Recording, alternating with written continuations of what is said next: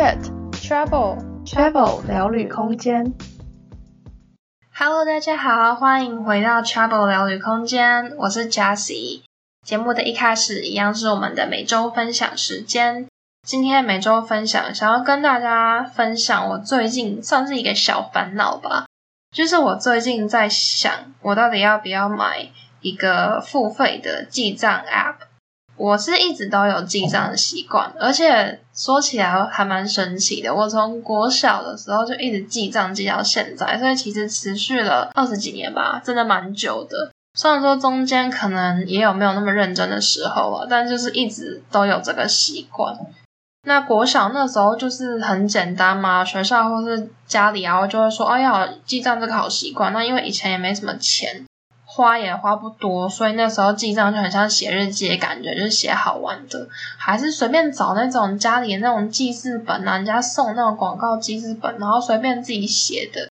然后所有的那个结余啊，或是你要统计花多少钱那些，我都是用我的头脑自己手算心算的，我就觉得蛮有趣的耶，回回头想起来。那我后来大概是在大学吧，大学之后，之后啊有智慧型手机，我就才开始转移到手机上的记账 App。那那个时候好像也是有测试过一两个 App，好像我那时候用了两个，然后后来就用习惯了，像这个就一直用到现在了。那我最近在想要不要做改变，就是因为。现在用的这个 app，它叫做 Money Manager，它是一个红色猪猪存钱筒的 icon。我后来去爬文啊，看其实现在有五花八门、各式各样的记账 app，都各有各的特点。我觉得其实感觉应该有的基本功能也都有，但只是因为这个 app 是比较早出来，然后我比较早开始用习惯，所以就一直用习惯到现在。那就是因为这个 app 它有免费版跟付费版的，然后免费版的它有限制，说你的账户数只能设十个。我之前有一个困扰，就是有时候我会帮朋友代付钱，或是朋友先帮我付，我再给他钱这一类的情况嘛。那这类的情况在记账上就会比较难记。之前我可能都会记成说，假如说我先帮朋友付。他再给我现金之类的，那我假如说我刷卡的支出就会有一千块好了，然后朋友另外再给我八百块现金变成收入，可是这实际上只是一个有点类似金钱的流动吧，就是我没有得到或损失多少钱，我就是只有付我自己的。假如我的支出是两百块，那那个八百块其实从头到尾是没有增加也没有减少，它只是从。呃，有点类似从信用卡变成现金的模式吧。可是这方面就是很难记，然后因为你要维持你的账面上余额是对的，就是你还是要记说你的信用卡支出是有这笔金额，这样子你的信用卡账单啊什么，就是整体才会是一致的。这就变成说，我很难去检视我每个月的花费，因为我每月的支出跟收入可能都不是正确金额啊。那可能异常的多是，可能我这个月帮朋友代付比较多，所以支出看起来很多，可是其实不是我实际上支出。总之，我就是有这个困扰。然后后来就爬文爬了一下，想说有没有什么办法可以解决。那最简单的方式好像就是你再新增两个账户。那这两个账户就是应收款项跟应付款项，然后让他们变成是账户之间转账形式，就是像假如说我去 ATM 领钱好了，我是从我的账户里面领一千块出来到我的钱包，所以也是一样状况，我没有实际增加或减少一千块，它只是从账户跑到钱包了。可是，如果他没有这种账户间转账的功能，你就只能记收入跟支出嘛？这样不是要变成你的支出多一千块，收入又多一千块，就是是跟现实不符合的。所以，就是可以利用它这个账户之间彼此转账的功能，你再新增两个账户，叫应收跟应付款项，然后变成用转账的方式，这样子就可以解决这个问题。我就可以看到我实际这个月的收支情况。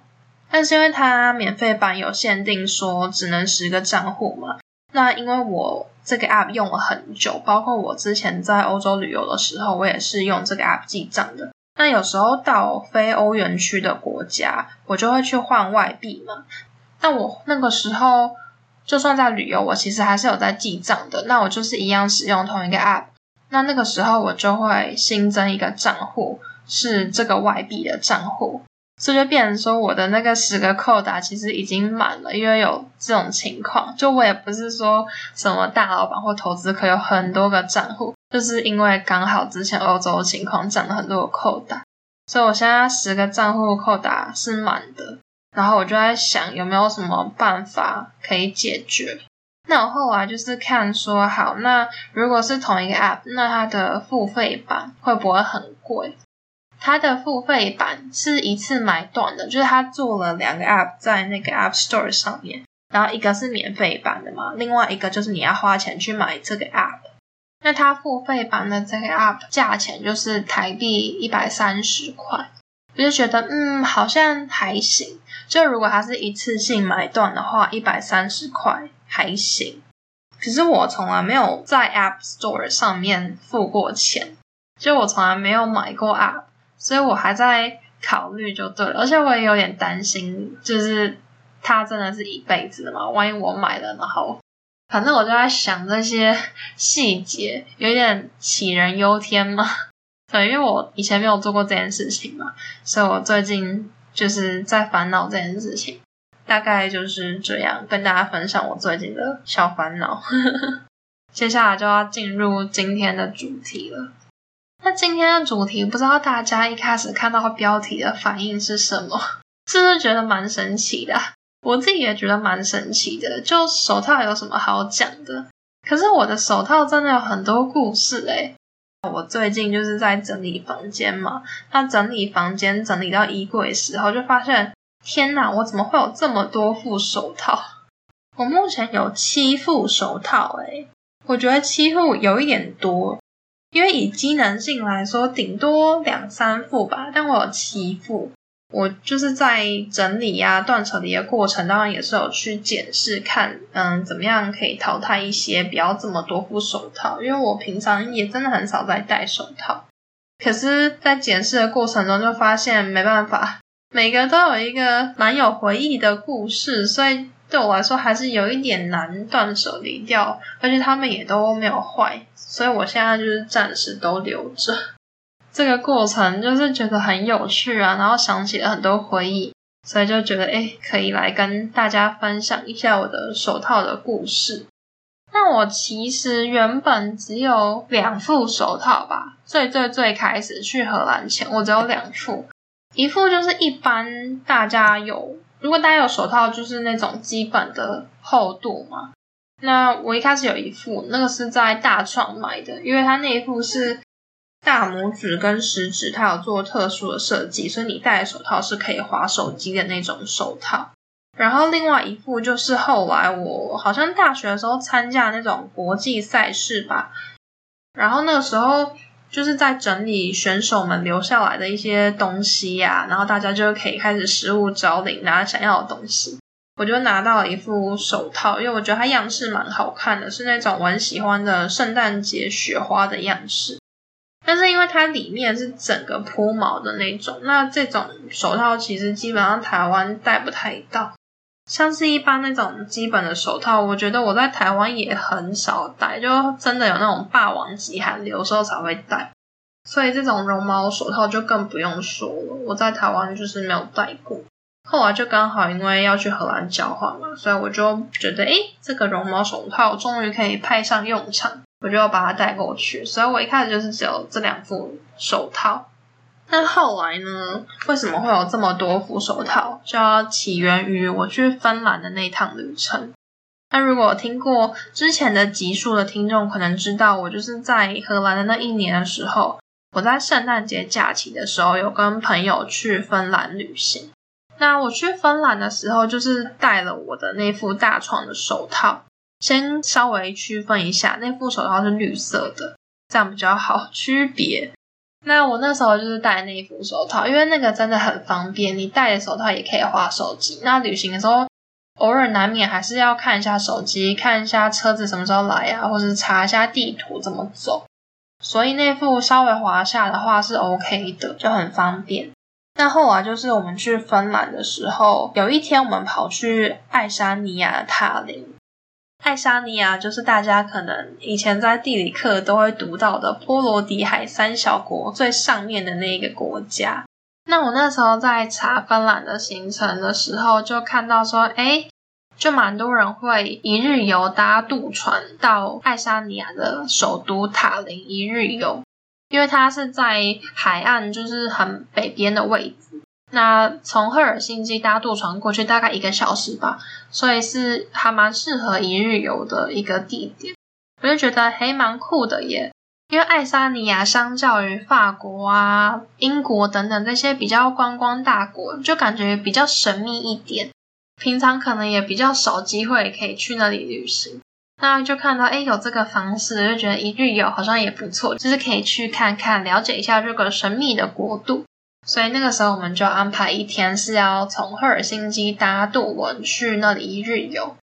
那那个时候的渡轮时间定得蛮早的，好像是早上六七点嘛。那早上六七点的时候，欧洲冬天，所以太阳大概都是八九点之后才会天亮，所以那个时候就是天色还是很暗的。我们就出发去码头要搭渡轮。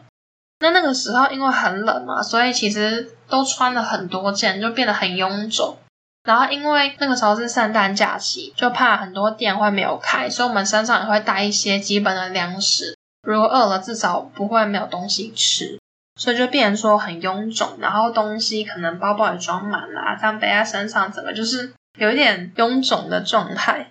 平常在室外的时候，你会戴手套，可是可能到室内有暖气、比较温暖的地方，或是你要写什么东西、拿什么东西的时候，把手套拿下来是会比较方便的时候，就还是会把手套拿下来。那后来就是我们进去码头了嘛，要登机。其实它那个码头还蛮特别，就是很像机场的概念，它有分很多个登机门、登船门吗？就是它也会编号，就是我们已经通过前面的检验之后。要到那个登船门前面等了，结果到那边的时候，我才发现，诶，我的大创手套不见了。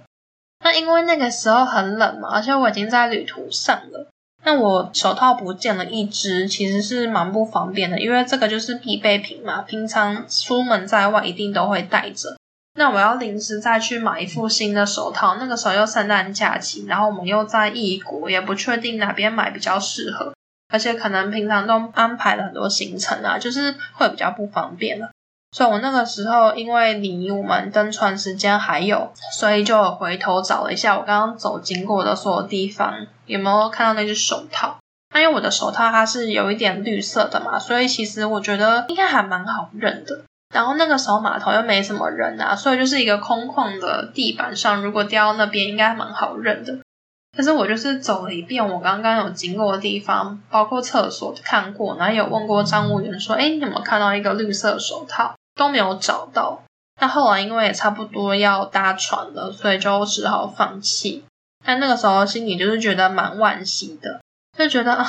这之后要买一副新的也是很麻烦呢。而且我那一副是可以滑手机的手套，我觉得欧洲应该没有办法那么容易买到。这边就会跟大家分享一下，我那时候在大冲买那副手套，好像也是在准备去荷兰前，在准备行李的时候买的吧。因为一开始在准备行李的时候，都会想说，哦，不知道欧洲有什么东西，因为也没去过嘛。那一些生活用品就不知道那边有没有，好不好用，所以那时候就带了很多没用的废物过去。之后可能也可以有机会来讲一集，可能行李打包之类的。但我必须说，可以滑手机的手套这种厉害的小物，欧洲真的没有这么多。像是台湾很多那种夜市啊，你会看到其实很便宜。假如说，嗯，手机支架好了，或者什么广角镜头啊，其实也都很便宜，几十块，或是顶多一百块。就是这种在台湾很普遍、很泛滥，然后都很便宜的小东西。可是你在欧洲就是找不太到，那你真的要买的话，可能就是蛮贵的。像手机支架、自拍棒，都是一个好像专业三 C 的东西在那里。所以我就觉得，嗯，好像我那时候买这种可以滑手机的手套，因为在欧洲的话，它就会变成一个非常机能性的商品，可能就是那种专业的滑雪手套啊，什么滑雪品牌才会做这种可以滑手机的手套之类的，然后就会变得很贵。那我在大创买那时候才三十九块吧，所以我觉得嗯还蛮推荐的。好，回来，所以就是因为这样，我那时候就是有一点小难过，觉得手套不见，这样有点麻烦。那我后来就是在塔林的时候，因为那时候是圣诞节嘛，有一些圣诞市集，然后逛逛就有发现，咦，有一副还不错的手套。那那副手套呢，它就是一个那种两层式的手套。大家以前看神奇宝贝那个小智啊，他不是都会戴那种半截手套吗？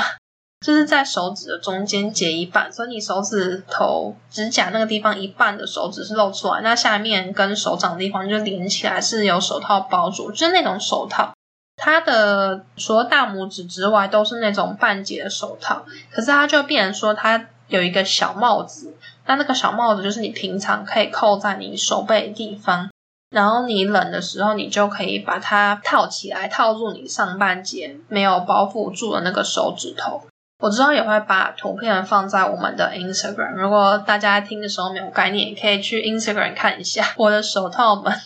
总之就是这种手套，然后我那时候会看上这副手套，是因为想说啊，它那个手指头露半截出来，这样子就可以滑手机嘛。那如果真的很冷，平常也没有在要滑手机的时候，也还有一个小帽子可以保暖。所以我那时候就觉得，嗯，就是这算是在欧洲能找到不错替代了，因为可以滑手机那种薄的手套真的太难找，所以我那时候就应急买了这一副手套。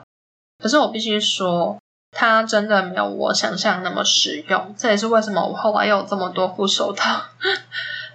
我原本想的是我刚刚讲的状似美好，但实际上呢？没有在滑手机的时候，大部分时候都是把那个小帽子套起来保暖用的嘛。因为欧洲的冬天其实真的蛮冷的，所以手是真的还是要完全包覆会比较温暖。但它那个小帽子就不算是你一只手指头一只手指头这样子包覆，它就是有一点盖上去，所以还是有风或是真的很冷的时候，你还是会手指头真的有种冻僵的感觉。那另一方面就是因为它那个小帽子是一次盖住你的四只手指头。所以你就瞬间变哆啦 A 梦还是怎样？就是你原本有五只手指头，顺便变成两只手指头的概念，就是大拇指跟剩下四只。所以有时候你要拿东西呀、什么的，就没有那么方便。所以变得其实我戴那副手套，后来大部分时间我都没有再戴那个小帽子，就是形同我四只手头都是半截露出来，超冷的状态。所以它就是没有那么实用。以欧洲来讲了，我觉得在台湾的话可能还 OK，因为台湾没有那么冷。这副手套就是当时也是应急用的，但后来就是因为没有那么方便，所以后来又有了新的手套了。那我先按照这个旅行故事继续跟大家分享下去。那后来我们结束了这个塔林的一日游嘛，那我们就去更往北极圈的地方去找圣诞老人。那我们那时候就到了圣诞老人的故乡，叫罗瓦涅米。我们那时候一下车就感觉到，哇塞，这个地方跟赫尔辛基完全不一样哦。它是已经零下十几二十度了吧，就是路上全部都是雪，然后走一走，一开始你还会觉得哦，雪好美，我跟我朋友还在玩雪啊，吃雪堆雪。可是后来我们就是冷到受不了，然后后来就刚好那个地方还算是比较繁荣一点，就有一些商场啊，我们就去逛了 H&M。我们去逛 H&M 是因为我们真的太冷。那我其实那个时候有带另外一副手套，那副手套就是真的是机能性的，是 The North Face 的那种防寒手套。但是我在荷兰的时候就已经预先先买，因为我知道我去芬兰会零下二十三十几度，很冷，所以我那时候就有先买一副比较专业那种防水防寒的那种机能性手套。如果大家听描述还是没有概念，可以到 Instagram 看一下照片，我会 po 上去的。总之，它就是一个机能性的滑雪手套。我那时候就想说，嗯，它应该就够了。结果发现远远不够，我戴的那副还是很冷，所以就变成说我需要再戴一副手套，就是我要戴两副手套的概念。因为我原本大创那个五指的手套弄丢了。让我原本戴大创手套，然后再戴那副机能性手套是 OK 的，因为它就是可以塞进去嘛。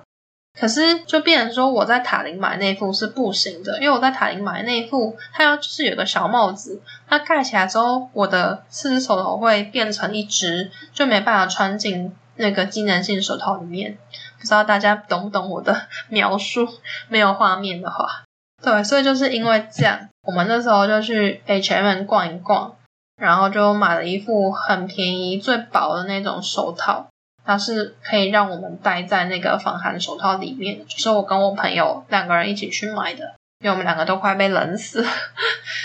然后那时候超好笑的，我们去结账的时候，店员还很热心的主动问我说：“啊，这个要帮你们剪开来吗？”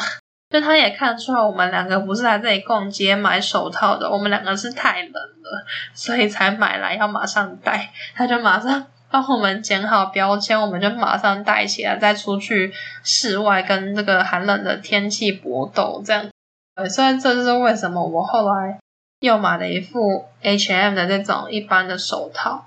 那按照我原本手套的模式，就是一副基本这种薄的手套，然后一个厚的绒毛，而且我后来还有一个 The North Face 的那种比较机能性的手套，其实就是各一副就够。那后来为什么这个故事还没有结束呢？就是因为我后来到了圣诞老人村吧，我在那边逛街的时候，我又把我的那个另外一只大创绿色手套弄丢了。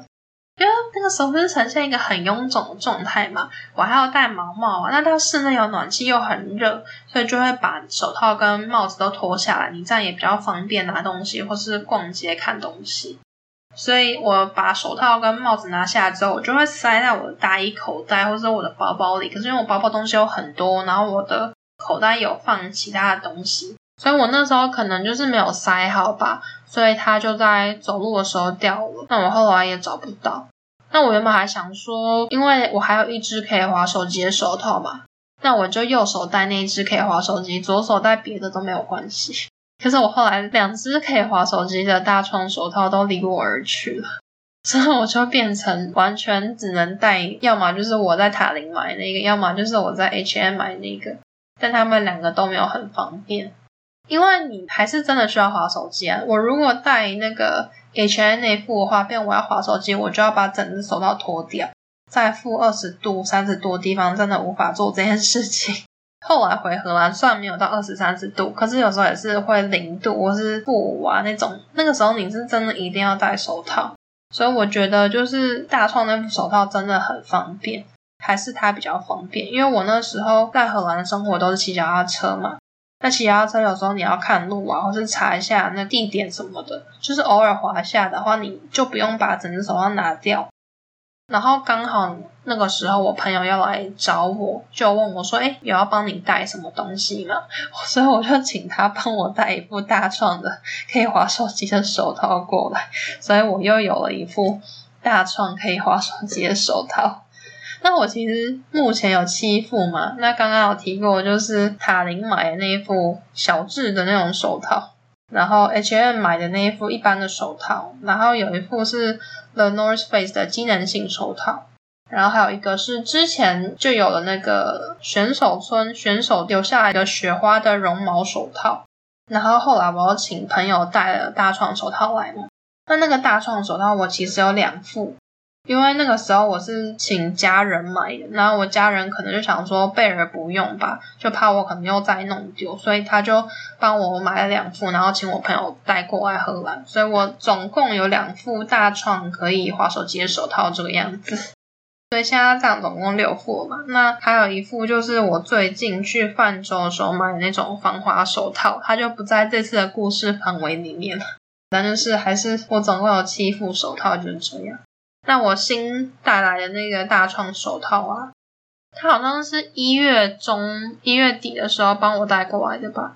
然后荷兰的冬天大概到二月三月，其实大概二月就结束，但那时候三月异常的冷，还下雪，所以我后来那副手套其实也只有戴一两个月吧，就是没有很长。可是它就在这一两个月里面被我无尽的摧残，所以它现在也是破旧不堪，就是有很多毛球啊。然后它滑手机的那个手指头地方有一点快破掉，所以我觉得千里迢迢把它带来荷兰还是有用的，因为它真的很好用。就像我刚刚说的，我在骑脚踏车的时候都一定要戴手套嘛，那可能你在握啊，或是拿东西什么，所以消耗的频率就会比较高。这大概就是我手套的故事了。那其实后来回台湾，台湾也没有这么冷，也很少再戴，所以我就觉得，就是作为一个生活在台湾的台湾人，有七副手套，就是有点有趣。然后刚刚讲这一段故事，我觉得也是蛮有趣，而且都是旅行的回忆，所以才会想要跟大家分享这个表面上是手套的故事，但私底下还是有一点旅行的趣事、蠢事吗 的含义在。那最后想要分享一些比较实用的小知识，像我刚才有提到，我在荷兰的生活都是骑脚踏车嘛，那骑脚踏车戴手套，我觉得也是一点小学问。如果有在骑机车的听众，应该可以理解，骑车的时候戴手套其实没有那么方便，因为你要去掌控那个刹车啊。像脚踏车比较好，它是只有刹车嘛，那机车就更复杂，因为你还有油门，那那个油门比较敏感，你如果戴手套没有办法很完整的去掌控它，可能会很危险。所以我其实如果没有那么冷，我就会尽量不要戴手套骑脚踏车。可是荷兰冬天真的很冷，而且有时候它会下雨。那有时候你的手就是这样子握着，在那边最前面给风吹，你的手真的是会冻到，反而也很危险，因为你动到没有知觉去控制那个刹车了。所以我觉得骑小轿车戴手套也是一门学问。我平常戴就是那副大创可以滑手机的手套嘛，那它其实有一个小缺点，就是因为它是一般那种毛料的布织品。所以如果下雨的话，你就会非常的痛苦，因为下雨的话，它就是会吸满满的水，然后它也不会排掉。就雨停的话，它还是在那边，就变成说气温本来就很低了，那下雨可能只有下一下下。